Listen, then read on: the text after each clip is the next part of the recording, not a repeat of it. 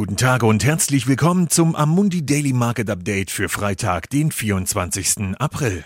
Dieser Podcast richtet sich an professionelle Kunden. Es handelt sich nicht um eine Anlageberatung oder ein Angebot zum Kauf oder Verkauf von Wertpapieren.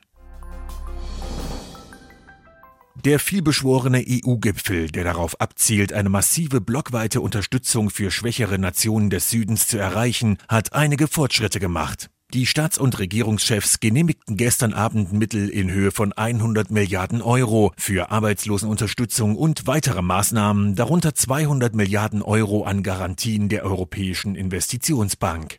Darüber hinaus hat die EZB die Sicherheiten für die Liquidität, die sie dem Bankensystem zur Verfügung stellt, ausgeweitet. Anleihen, die krisenbedingt unter Investment Grade herabgestuft wurden, werden jetzt akzeptiert. Eine positive Nachricht für einige der stark betroffenen Länder.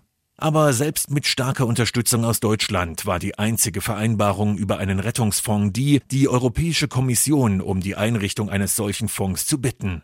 Wie groß der Fonds sein wird oder ob er auf Zuschuss- oder Darlehensbasis eingerichtet werden soll, sind noch Fragen, die es zu beantworten gilt.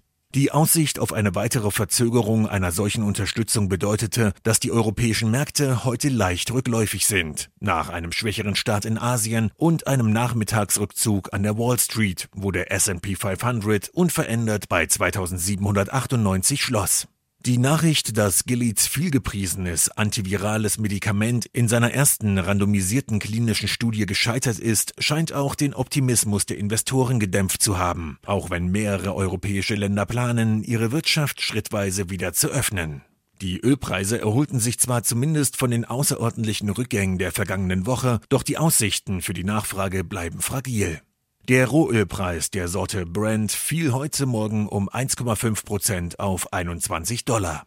In den Vereinigten Staaten haben in der vergangenen Woche weitere 4,43 Millionen Menschen Arbeitslosenunterstützung beantragt, womit sich die Gesamtzahl der Antragsteller seit Beginn der Pandemie auf 26,5 Millionen erhöht hat.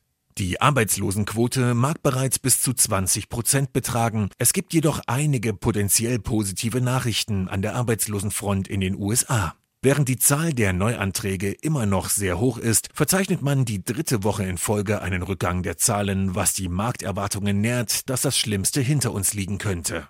Vielen Dank, dass Sie sich das tägliche Marktupdate von Amundi angehört haben. Wir hören uns Montag wieder.